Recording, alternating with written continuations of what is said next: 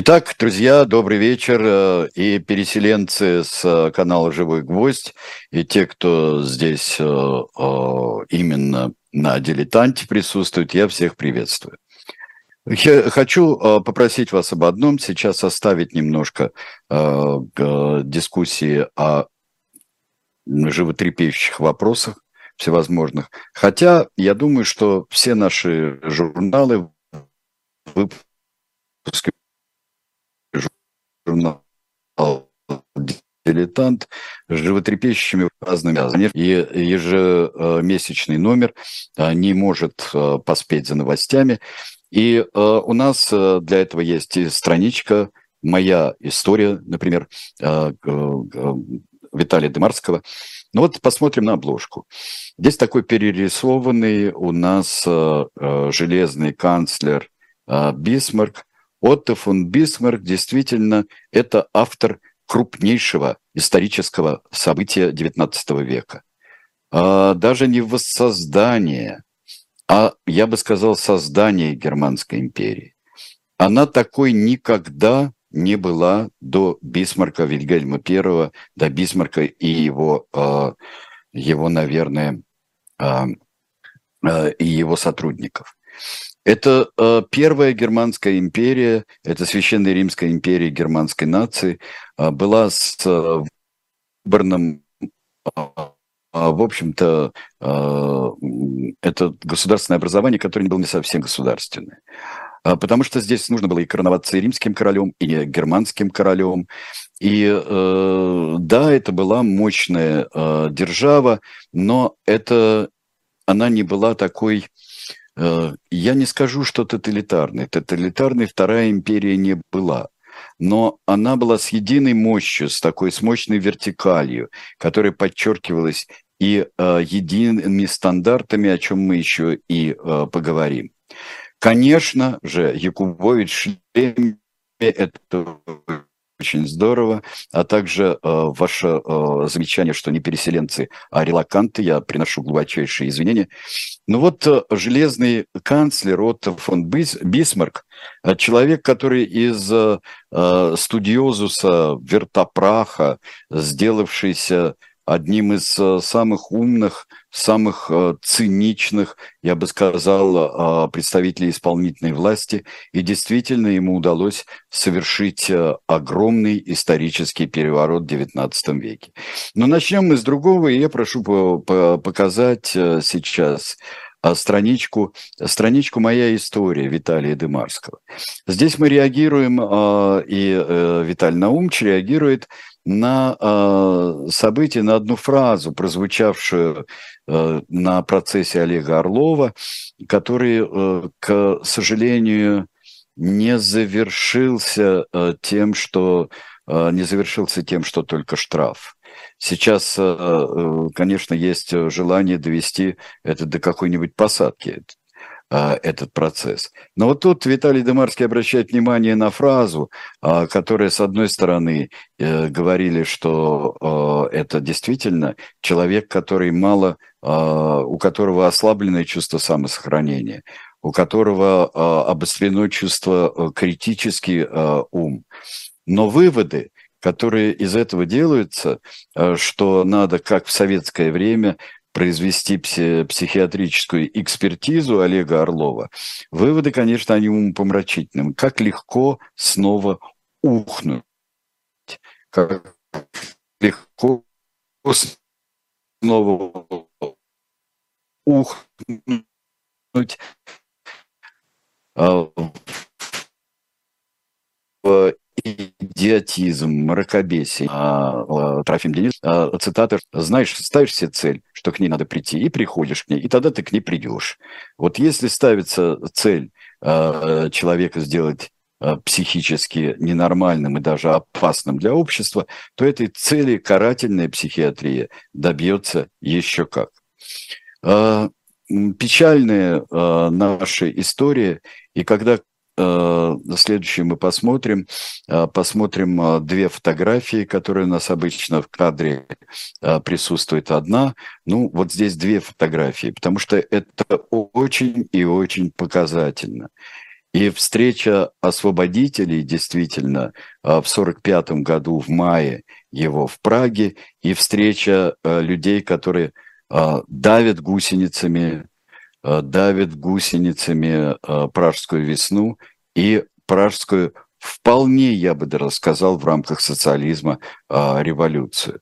Но этого нельзя было допустить, и мне кажется, что э, то, что, например, э, такие страны, как Чехия, те, где подавляли, и страна, страна, такая страна, как Польша, Латвия, Литва, Эстония, отобранные по договоренности с Гитлером, что они побежали в, в НАТО уже в 21 веке, это, конечно, очень чего бы вы, чего вы хотели. Мы говорили об этом. Вот э, на что еще можно расшли, рассчитывать, занимаясь такими э, вещами. И какая была дикая э, подозрительность э, к, по поводу всего, что могло просочиться о пражских событиях а, и о том, как подавили революцию танками. И рассказывал Семен Лунгин, когда они с Нусиновым написали а, сцену и а, снимался фильм «Внимание, черепаха». Черепаха, да, когда ее э, спасают. Имеете маленькая, хрупкая, на че начинается и под гусеницами. Что вы имеете в виду, товарищи? Как легко вернуться в эту эпоху.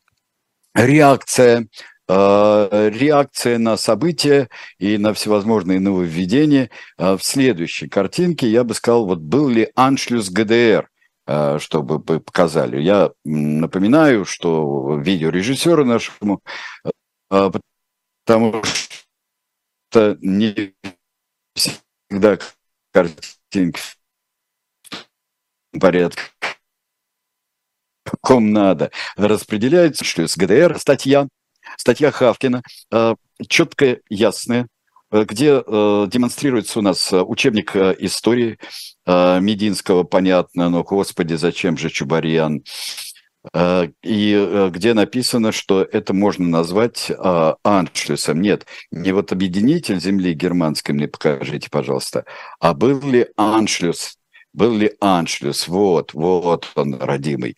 Я просто вижу с небольшой задержкой здесь, у меня трансляция идет параллельно в телефоне. Вот. Э, и вот Понятно, зачем э, захотели э, эти авторы знаменитого учебника, зачем они захотели назвать аншлюсом. Для того, чтобы у всех было, что Германия федеративная, федеративная Германия, Западная Германия поглотила замечательную ГДР, а, присоединила ее к себе, и там не было никаких внутренних причин, а могли бы существовать два государства, а могли бы существовать еще э, конфедеративная, например, республика Германия, где бы э, ГДР э, жила бы по своим правилам. Все это абсолютно вне исторические контексты, это пропаганда. Олег, я замыкаюсь, потому что я уже предупреждал, что у нас э, второй день какие-то идут э, штучки-дрючки э, с интернетом и со связью. Ну что же, приходится преодолевать. Мне тоже от этого нелегко, если меня там перекрывает. Я, я ощущаю мучительный стыд, хотя и в этом не четко, поэтапно рассказывается ситуация, в которой была Германская Демократическая Республика Э, Германская Демократическая Республика была э, э, в состоянии взвинченном абсолютно. И так-то народ стремился на Запад, стремился к совершенно к объединению, стремился Германии. И, на, конечно, на каких же основах можно было на каких объединить Германию они на основе ГДР, что открыть границу, ринулись через Венгрию э, и Австрию, Федеративную Республику Германии. ГДР, Анфиса, вы правы, была не против. И э, ирония здесь совсем неуместна, что это тоже Бисмарк объединил. Мы придем к Бисмарку, который объединил Германию э, совершенно по-другому. Э, кровью и мечом он убеждение. Даже тогда это не называлось аншлюсом. Аншлюс э, – это нацистский термин того, что присоединение, э, присоединение, германский термин присоединение Австрии. И абсолютно исторически определен. И злая, хитрая и подлая, я бы сказал, воля авторов учебника назвать э, объединение Германии 89-90 годов, э, назвать ее аншлюсом. И э, эм, да, быстро сбежала Марва, Германская Демократическая Республика, в 89 году Федеративную Республику. И даже, даже изменялись. Кстати говоря, вот в этой статье э, есть положение, э, конституционные положения о том, что все а, исключается стремление к объединению германских земель, исключается из Конституции Федеративной Республики Германии, и исключается из него полностью, потому что этот процесс завершен. У, а, нет а, у Германии нет никаких территориальных претензий ни к соседям, ни к кому бы то ни было, ни к Польше, ни к Советскому Союзу, ни к Франции – никакого Эльзаса и никакой Лотарингии. Все, вопрос закрыт, а, постановила Федеративная Республика Германия. И а, вот шесть детей, а, шесть земель, детей, потому что я одновременно читаю Васю Пупкина, который родился в ГДР, земли восточно-германские были восстановлены из другого административного деления, которое существовало в ГДР, и они вошли в состав а, в состав Федеративной Республики Германии. Все существующие плюс отдельная земля, а, земля Берлин. Берлин объединился и стал федеральной землей. А, землей. Так это происходило, и рассуждение авторов учебника о том, что незаконно, без референдума, а тут тоже интересный намек, а тут тоже интересный намек, что а, референдум любой, даже такой, как проходил в Крыму, это законно, а вот если а, по-другому выраженная и через другие юридические механизмы воля народа, это незаконно.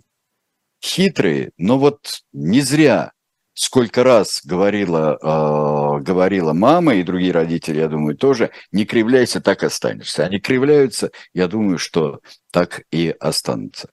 А философический замечатель Алексей Хатыненко, что в ГДР много кто родился, да, действительно, особенно те, кто там работал, и те, кто там служил в ГСВГ. А вот теперь мне картинку «Объединитель земли германской» покажите. Торжественная картина, а, в которой э, в белом, весь в белом, Бисмарк а, посередине, а, император Вильгельм I слева, все вздымают шпаги и сабли и приветствуют объединение Германии. Да, Отто фон Бисмарк человек потрясающий, абсолютно антисоциальный человек. А, а, покажите мне его студиозусом. Это следующее, где написано «настоящий имперец». Настоящий перец-имперец а, был, конечно, Отто фон Бисмарк.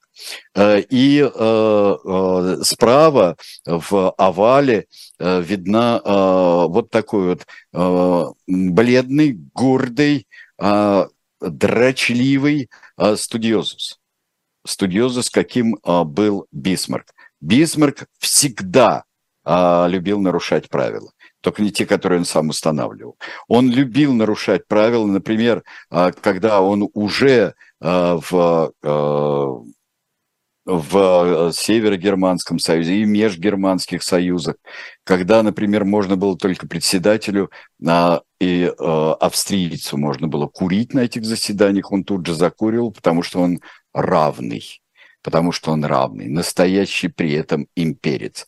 А, человек, который а, дошел от Геттингенского озорного от Генс, э, Геттингенского озорного гуляки, как называется прелестная статья Сергея Оспищева, и, пожалуйста, покажите э, нам ее в красной рамочке. Э, действительно, вот эта мензурная дуэль, э, стоят студиозусы в фартуках, э, очень хорошая картинка. И здесь по особенным правилам, когда остается только, да, в очках э, защитных, и э, и нанести или получить э, шрам, порез на щеке – это особый шик немецкого студиозуса. А, вообще, а, здесь мы как-то а, плохо себе представляем, а, очень часто плохо себе представляем именно немецкий дух 18-19 веков. Когда государь Павел Петрович а, говорил, а, что вот воспитывают его детей, только не делайте а, ему Ламсторф, он говорил, не делайте их такими вертопрахами, как немецкие принцы, это Николай и Михаил, только не сделайте их такими. И вот выходившие из этой среды, где есть э, э, с геттингенской душой такие, э, как Ленской, вот э, э, романтические э, юноши, с другой стороны есть бритеры-гуляки.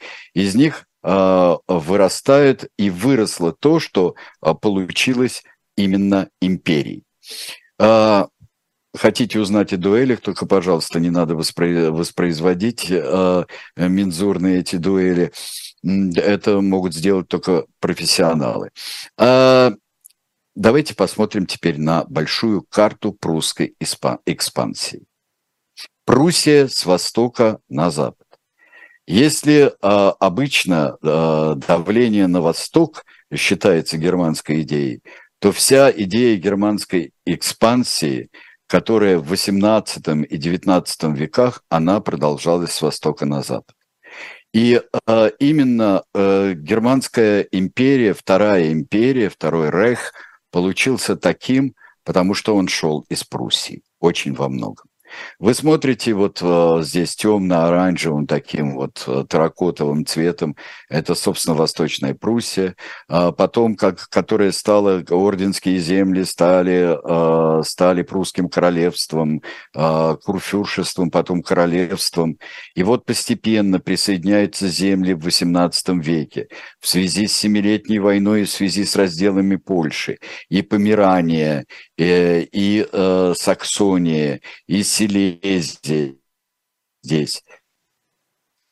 Затем мы видим, э, э, то шло от него в зависимость. Это вот фиолетовые части, э, зелененькие части. И, наконец, э, то, что э, синим, как Бавария, хотя на особых условиях, но вошедшая в Германскую империю, это вот то, чего Германия добилась за э, и окончательно э, при правлении и при э, э, идеях э, Отто фон Бисмарка. И когда началась э, франко-прусская война, которая окончательно привела к, э, к провозглашению Германской империи, то здесь вы видите уже вот эти фиолетовые земли, они примыкают прямо к Франции. И здесь где Пруссия, а где Франция? Но франко-прусская война уже шла с проникновением с границ э, прусского, немецкого север, союза, северо-немецкого союза, и уже, конечно, под эгидой Пруссии это происходило. Статью э, о франко-прусской войне, маленькая и победоносная, э, это э, то, что как раз нужно было Наполеону Третьему. И статью это написал Евгений Бунтман, маленькая и победоносная. Наполеон Третий, который пытался, э, с одной стороны, это был человек не такой простой и не такой глупый, но э, у него, конечно, был великий, величайший комплекс э, Наполеона Малого, как его назвал а, тот же самый Гюго. И здесь а, Женя очень много цитирует Виктора Гюго, а, написавшего целый цикл о 70-71 годах. И э, были э, споры, э, были э, споры между э, Францией и Пруссией, и, в общем-то, споры эти окончились миром. Но э, здесь, так как нужна была идея империи, была у Бисмарка э, необычайно сильна, э, велика была эта идея, А э, у Наполеона III, в общем-то, чесались руки, никаких особенных не было у него побед. Но можно ли считать Крымскую войну и участие Франции здесь? Например, или битву при Сальферино, где э, при объединении Италии. Хотя мне кажется, что можно, в принципе, но все равно ему хотелось большой победы над Германией. И вот здесь э, э, Бисмарк э, совершил такой ход конем. А в печать попал неполный текст декларации немецкой, где Германия, Пруссия, вернее, была согласна на дальнее, ведение дальнейших переговоров о, переговоров о территориальных проблемах. А здесь были исключены переговоры, и как же радостно все схватились. Точно так же, как очень многие радостно схватились через много лет э, за, э, за ту ниточку, э, которая оказалась все-таки, я бы сказал, ниточкой от чеки взрывного устройства. Это Первая мировая война. Вот, что-то стало жалко Людвига Баварского. Вы знаете, вот спасибо, что вы вспомнили о Людвиге Баварском. Э, и э, потому что, конечно, объединение Германии – это, э, в конце концов, крах такого странного королевства, странной династии, как Виттельсбахи, Виттельсбахи, и самого странного из всех странных, которым был Людвиг Баварский, любитель невероятной, страстной музыки, покровитель Вагнера. И вот к чему это привело. Маленькая победоносная. Французы тогда чуть не потеряли Париж. Ну, почти потеряли Марвакову. И э, была и, э, и э, Париж, э, Париж, в общем-то, находился в блокаде, и даже слона съели.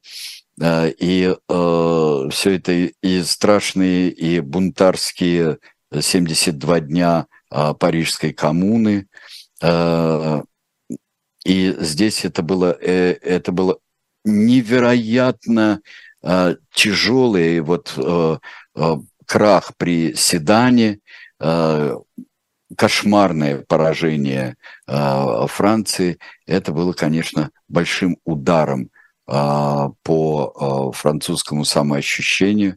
Поэтому, может быть, Третья Республика породила, кстати, пишет здесь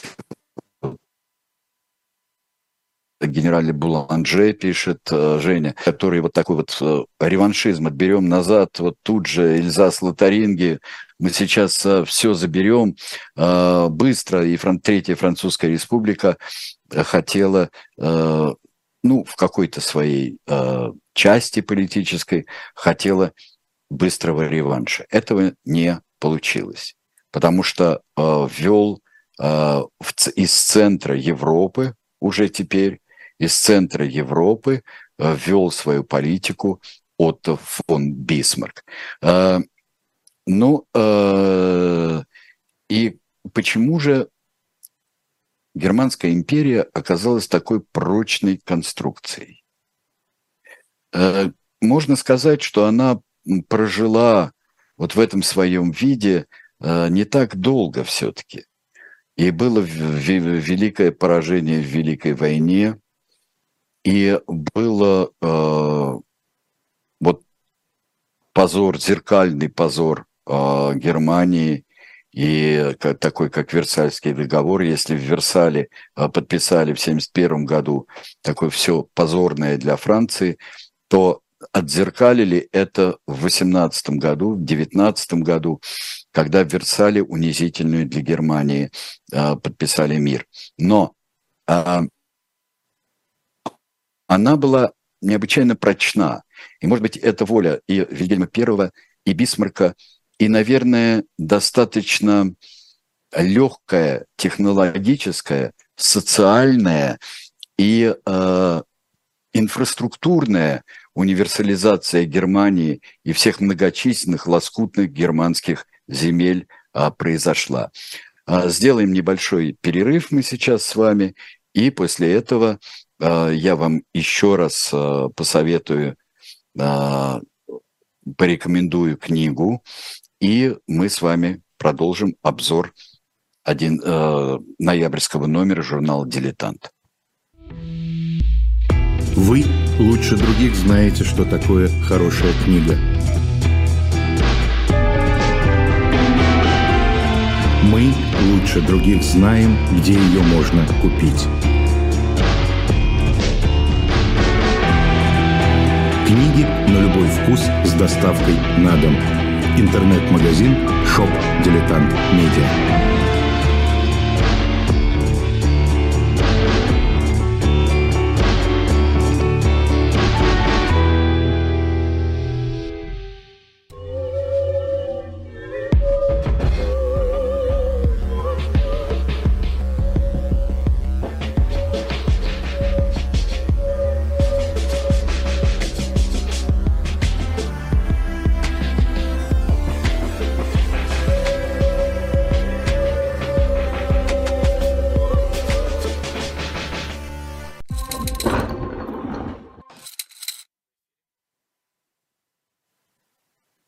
Ну что же, друзья мои, еще раз э, пришло по вашему же заказу. Те, кто проголосовал, мы посчитали тех, кто за, чтобы новая партия пришла Владимира Пастухова.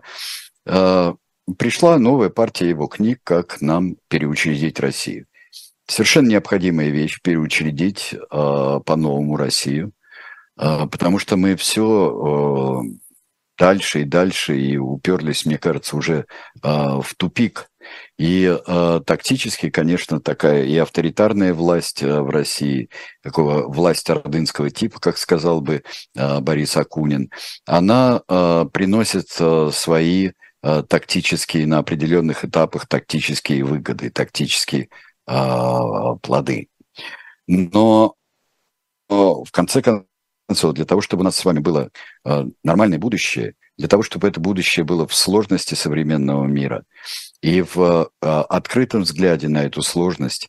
И а, есть столько проблем, с которыми надо и бороться, и а, решать эти проблемы вместе с другим нормальным человечеством.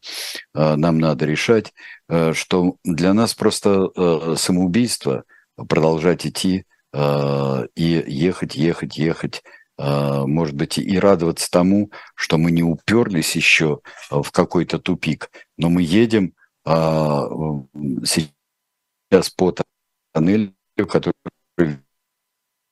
ведет именно в тупик.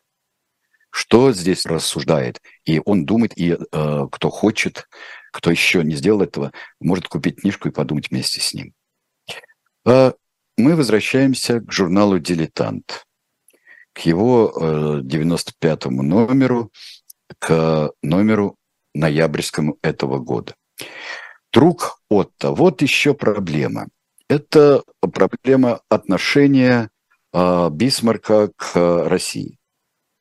Он представляет себе то поклонника, представляется то поклонником России, то э, русофобом страшным. Но во всяком случае ему при, э, приписывают фразу, что э, что э, Россию не победить, э, Россию вообще победить невозможно. И совершенно Алексей Кузнецов, мне кажется, в своей статье справедливо задается вопросом, э, как э, можно... Э, эту фразу он действительно документально доказано, что он ее не писал и не произносил. Но э, как может так думать человек, который э, в реальном времени как пишет Алексей Кузнецов, видел, например, Крымскую войну и видел все те проблемы. Россия для него была э, э, очень большая и важная фигура в громадной европейской партии, где существовали такие фигуры, как Франция, э, чуть подальше существовала Великобритания, а Австро-Венгрия под боком, которую надо было э, всеми способами э, отстранить от э, претензий на объединение Германии, чем и занимался Отто фон Бисмарк и э, в 1966 году, например, в той самой битве при Садовой, которую выиграл э, германский учитель. И вот э, оттуда, кстати говоря, от этой идеи глупо понятый, э, и происходит такой учебник, как произведение Мединской компании у нас. А, и вот если учитель будет долбить, то вот как раз э, они долбить, особенно придуманную ерунду э, этими авторами, то тогда и Россия будет э, больше и более великая, чем все. А, он понимал силу Российской империи, он понимал. Но для него было вот как не то, что, во-первых, Бисмарк был против любой ошибки в войне на два фронта. То есть вот, э, э, например, э, допустить Россия союз трех императоров, вот который вы как раз видели только что на картинке, где стоят Франц Иосиф, Вильгельм I и Александр II, попытка союза трех императоров не получилась. И Россия все-таки в объятия Франции попала, а Франция в объятия России попала. А, а политика э, Бисмарка была многообразна. И вот это э, учет а, интересов равновесия между разными сторонами, чтобы, не дай бог, не образовалась такой коалиции, которая могла бы угрожать Германии, которую Бисмарк строил. Э, Бисмарка я строил, конечно, вместе с императором Вильгельмом, и вы прочтете подробное его жизнеописание. Я э, прошу показать э, первую, и «Солдат на троне», э, показать э, вот эту картинку, которая у нас э, есть. Конечно, воля э, Вильгельма I э, значила очень много.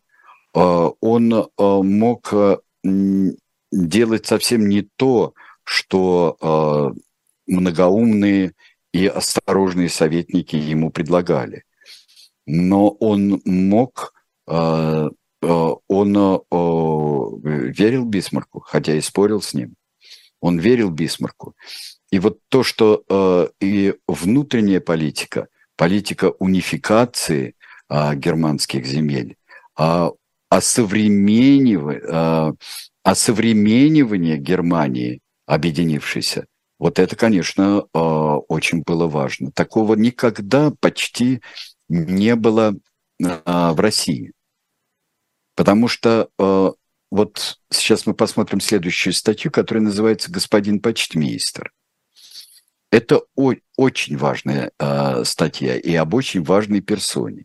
И в самом и Генриха фон Штефана можно какой-то степени сравнить, например, с Витте. А, как строителя железных дорог. Но то, что было... А господин почтмейстер фон Штефан сделал, довел до конца, например, унификацию почтовую, а, унификацию телеграфную. Почтовая, что в чем а, унификация, а, унификация заключалась?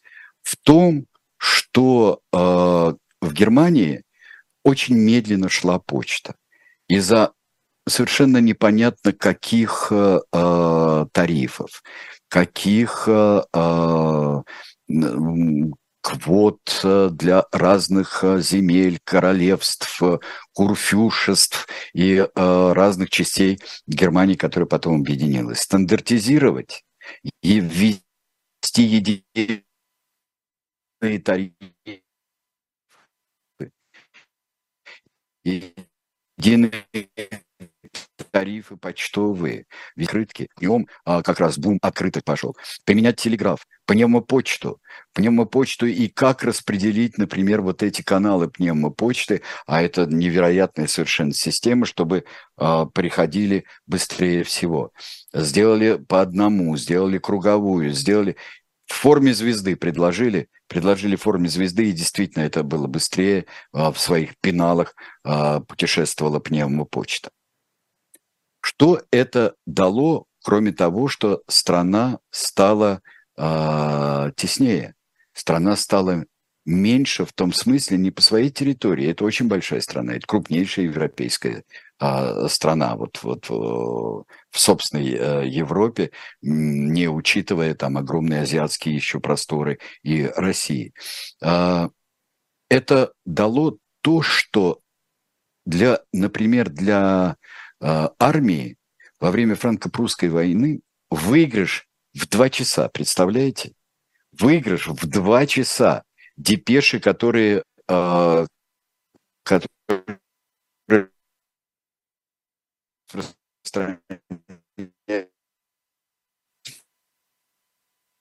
между разными, разными армиями. Это отдельный номер у нас э, дилетанта. И э, там вы очень много всего узнаете, э, там хорошая очень идея. Но вот даже э, в том, даже в том, э, э, смысле, что э, Франция не при, при гораздо большей компактности территории Франция не смогла э, обмен информацией э, между войсками э, именно организовать. Так что фон Штефан – это один из строителей. Один из строителей вот этой современной Германии. А это была очень современная э, страна получилось. Во всяком случае, пока она не дошла до своего пароксизма и не дошла э, до, скажем, величайшей гордыни. Э, э, я бы еще отметил, вот в статье предыдущей друг Отто и взаимоотношения с Россией, что, конечно, например, Валентин Пикуль очень обострил и романтизировал и романизировал взаимоотношения Горчакова и Бисмарка. Действительно, они были, это были выдающиеся люди. Но насколько ограничен а, был а, в своих возможностях Александр Горчаков по сравнению с Бисмарком. И э, не, э, он не имел такой возможности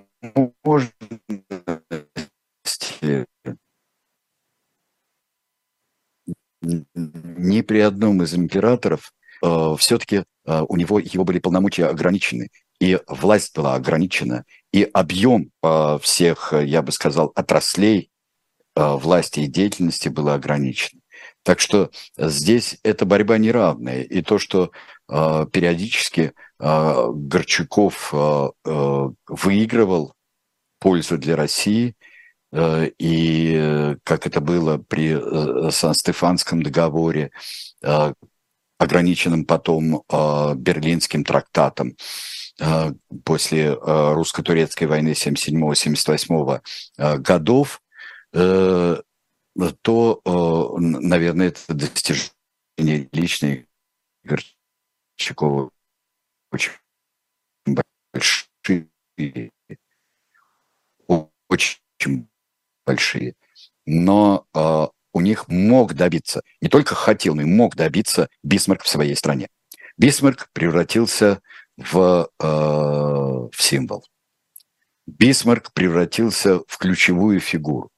И вот э, если мы посмотрим на первый разворот статьи «Наш Бисмарк», который написал Елена Минушкина, наш Бисмарк, и представляет он э, сочетание таких вот повернутых три четверти э, Фридриха Великого, Отто фон Бисмарка и Адольфа Гитлера.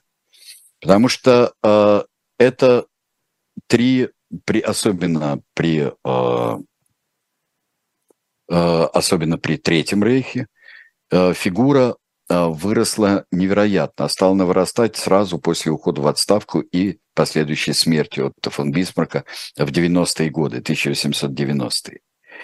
А, при Вильгельме II она выросла.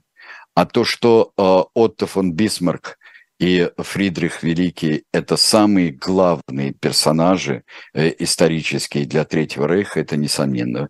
Посмотрите, и э, здесь есть и памятники, и, как вы видите, вот э, символическая картинка вот выковывает, как я не знаю, это здесь вообще многосмысленное, потому что э, кузнец Миме, который э, выковывает, это не очень хороший персонаж песни о Нибелунгах. И вот как вручает Германии меч Бисмарк.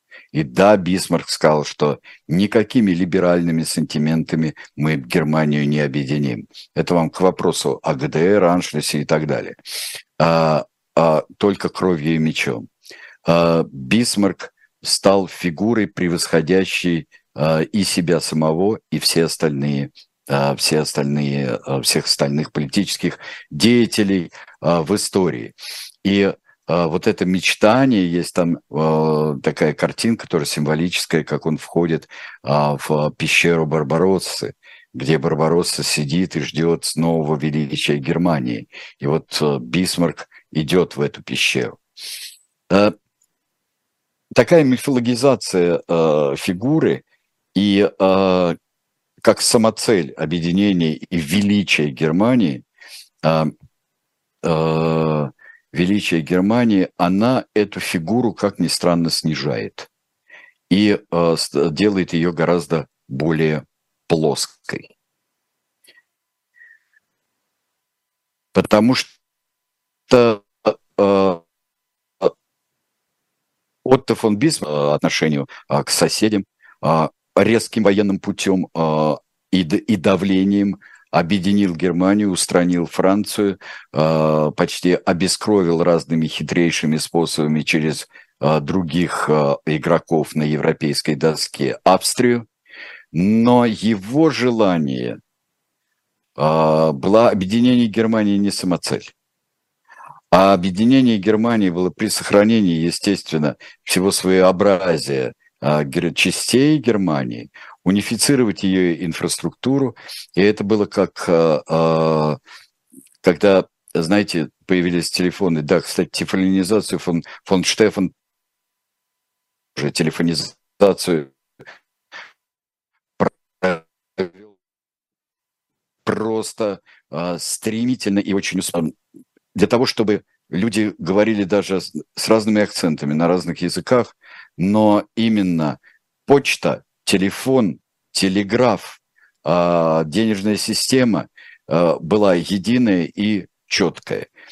Германия, а, Второй рейх, Германская империя, была при всех различиях больше похожа на Соединенные Штаты Европы, чем, не дай бог, ту крепость Европа, которую строил еще большим, большей кровью и большей, э, большей э, более острым и страшным мечом э, строил Гитлер. Он так и называл крепость Европы, это новое, и о чем писал великий Томас Ман, что э, не дай бог победит вот эта идея объединенной Европы, э, объединенной Европы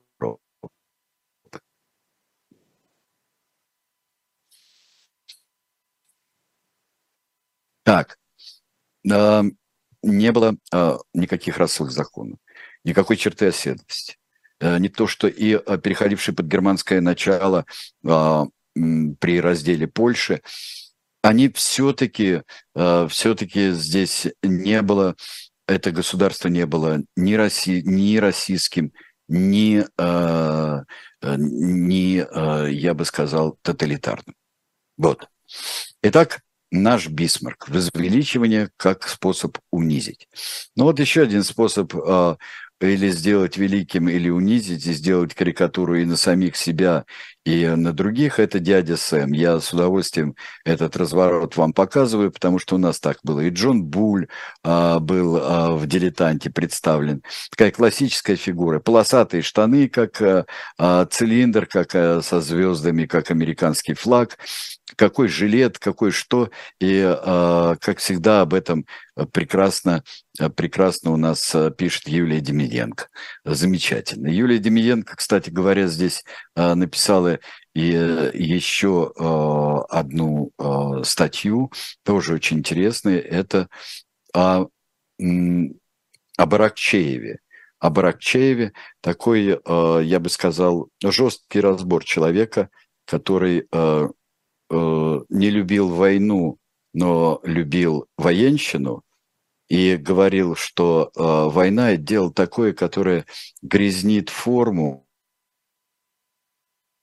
э, и портит выправку или что-то в этом роде.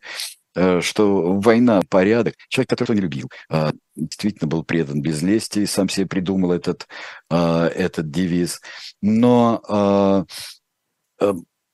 человек, который во многом модернизировал русскую артиллерию, ну вот, вот нелюбимый, нелюбимый. И из Анастасии Минкиной, может быть, еще во многом. Но и сам по себе человек был мало приятный, что уж тут поделаешь. Теперь, э, так как тема э, завершена, и я думаю, что вы почувствовали, что э, тема объединения Германии со всеми ее щупальцами и с ключевой фигурой Отто фон Бисмарка, она разобрана достаточно подробно в этом журнале. Теперь, как всегда, очень история оккупации и история э, советских людей, русских нерусских под оккупацией, это такая вещь была почти оккультная. Существовали э, предатели Родины, э, существовали э, вот партизаны, сопротивление и мирные жители, которые подвергались издевательствам со стороны гитлеровцев.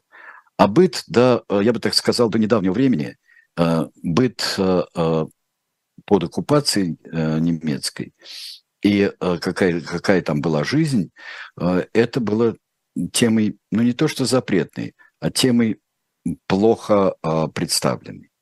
Замечательные, конечно, усилия Олега Будницкого, который много писал об оккупации и о коллаборационизме. Но вот та статья, которая помещена здесь, статья может быть об отдельном. И это Борис Ковалев написал эту статью. Э, театр в отдельно взятых городах.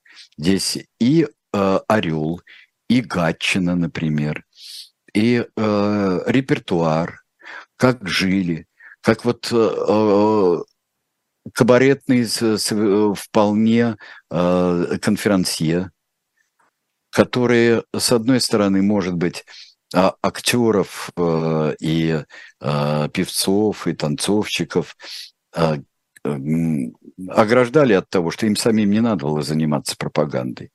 Но важно подпустить для конференса, было важно подпустить и какую-нибудь антисемитскую намек, а то и впрямую, какую-нибудь пьеску подать, которую написал человек из армии Власова, русской освободительной армии, как она себя называла, или же э, рассказать, как было плохо при советах и стало хорошо при немцах. В общем, это довольно сложная, замысловатая э, и, э, и нечистая, и э, драматичная жизнь, э, театр между пропагандой и развлечением. Я вам очень советую эту статью э, почитать. Несколько Э, у нас э, материалов, которые принадлежат вашей э, доброй знакомице по живому гвоздю Лизе Аникиной. И рубрика, которую сейчас ведет Лиза Аникина, это вот представляющая картину. Здесь картина уж совсем драматичная. Я только с одной фразой в выносе не согласен. Короля Карла I ведут на казнь.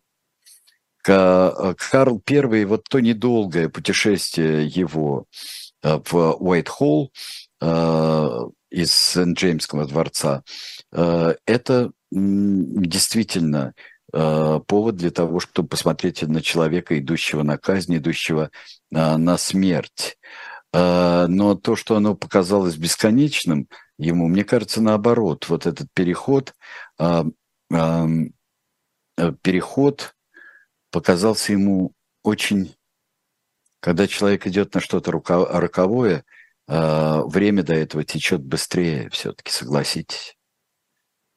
Так, и дальше у нас тоже есть э, человек, шедший на казнь, о нем пишет в своей вот нашей судебной рубрике, которая вырастает очень часто из э, программы «Не так». Подсудимый твердых убеждений – это история э, и непокорности Томаса Мора. Но не хотел он покорить, он не мог, он много чему покорялся он распространял э, с подачи Мортона и э, легенду, черную легенду Ричарда Третьего. Но когда уже э, перешел всякую грань, э, перешел э, э Генрих VIII и э, сам себя фактически назначил э, главой церкви, светским главой церкви, то э, хранителем христианства, то на это пойти Томас Мор не мог. И э, умер он с огромным достоинством. И так как особенно в, э, в Англии э, ж, э, знали люди, и что абсолютно необходимо проявить тебе мужество, и поднимаясь на эшафот тоже, потому что это обязательно запишут. И лучше запишут то, что ты сказал, а не придумают какую-нибудь фразу и не припишут ее тебе. И что он скажет, что дайте мне поправить бороду, она-то не совершила государственные измены, как сказал он, а помогите мне подняться а, на эшафот, попросил а, пожилой Томас Мор. А, спуститься-то я как-нибудь смогу сам. Он очень, а, он очень был мощный человек, а, можно критически читать «Утопию», и с большим недоверием читать историю Ричарда Третьего, а, но человек, он был могучий, просто могучий. Так, дальше. Мы с вами идем, и история рода Румянцевых у нас э, тут можно собирать историю э, фамилий, знаменитых фамилий, то, что делает Евгений Снегов у нас. Э, и вот Румянцевых, Румянцевы представлены у нас подробно, как и все э, знаменитые большие русские фамилии в этой рубрике. Вот «Без лести предан» э, мы говорили, я бы вам порекомендовал еще одну статью а, Лизы Аникиной. Это «Тайна, покрытая маской». А, Лиза Аникина обобщает здесь историю и загадки, кто все-таки был железной маской. Мне кажется, это такой очень важный синопсис теории, потому что самое, ну вот от, от Дюма до того, что это то ли герцог Бофор, то ли это, э, то ли это, простите меня, э, Фуке. Кто такой? Кто железная маска? И был ли он? Да был, вообще-то. Продолжает свою рубрику э, Евгений Бунтман, рубрику свою филателистическую. И здесь «Папа Док, злой дух Гаити» вместе с этой э, статьей, а через марки истории папы Дока, страшного одного Дювалье и э, не менее страшного, но все-таки жалкого его э, сына Бэби Дока. Э, я думаю, что вместе с нашей передачей о Дювалье, которую мы с Айдаром делали, она хорошо пойдет. Обращаю ваше внимание на книги, представленные Николаем Александровым. Здесь есть много очень важного и любопытного. Это э, я очень рад, что э, Коля отбирает, э, отбирает очень важные для истории книжки, и популярные, и э, строго научные. И здесь веет духом э, замечательного совершенно магазина «Фаланстер», э, моего любимого магазина, э, чью рассылку я э, получаю. И заканчиваем мы вдохновеннейшей статьей Дмитрия Быкова о Юлии Киме. А, статьи в основном, в основном замечательные у а, Дмитрия Быкова. Но вот чтобы с таким вдохновением, и вот здесь каждая цитата из Юлии Кима, ну мы же с вами знаем, что Дмитрий Львович цитирует всегда наизусть и всегда точно. Но здесь это такой превращается в фейерверк, так что я вас уставляю с удовольствием а, почитать а, вот завершающую номер статью Юлии Кима, с какой бы вы стороны не начали листать а, номер, я думаю, что это будет полезно. А нас в, в передаче «Дилетанты» по пятницам в 18 часов ждут разнообразные темы, примыкающие к этому номеру. Всего вам доброго. До свидания.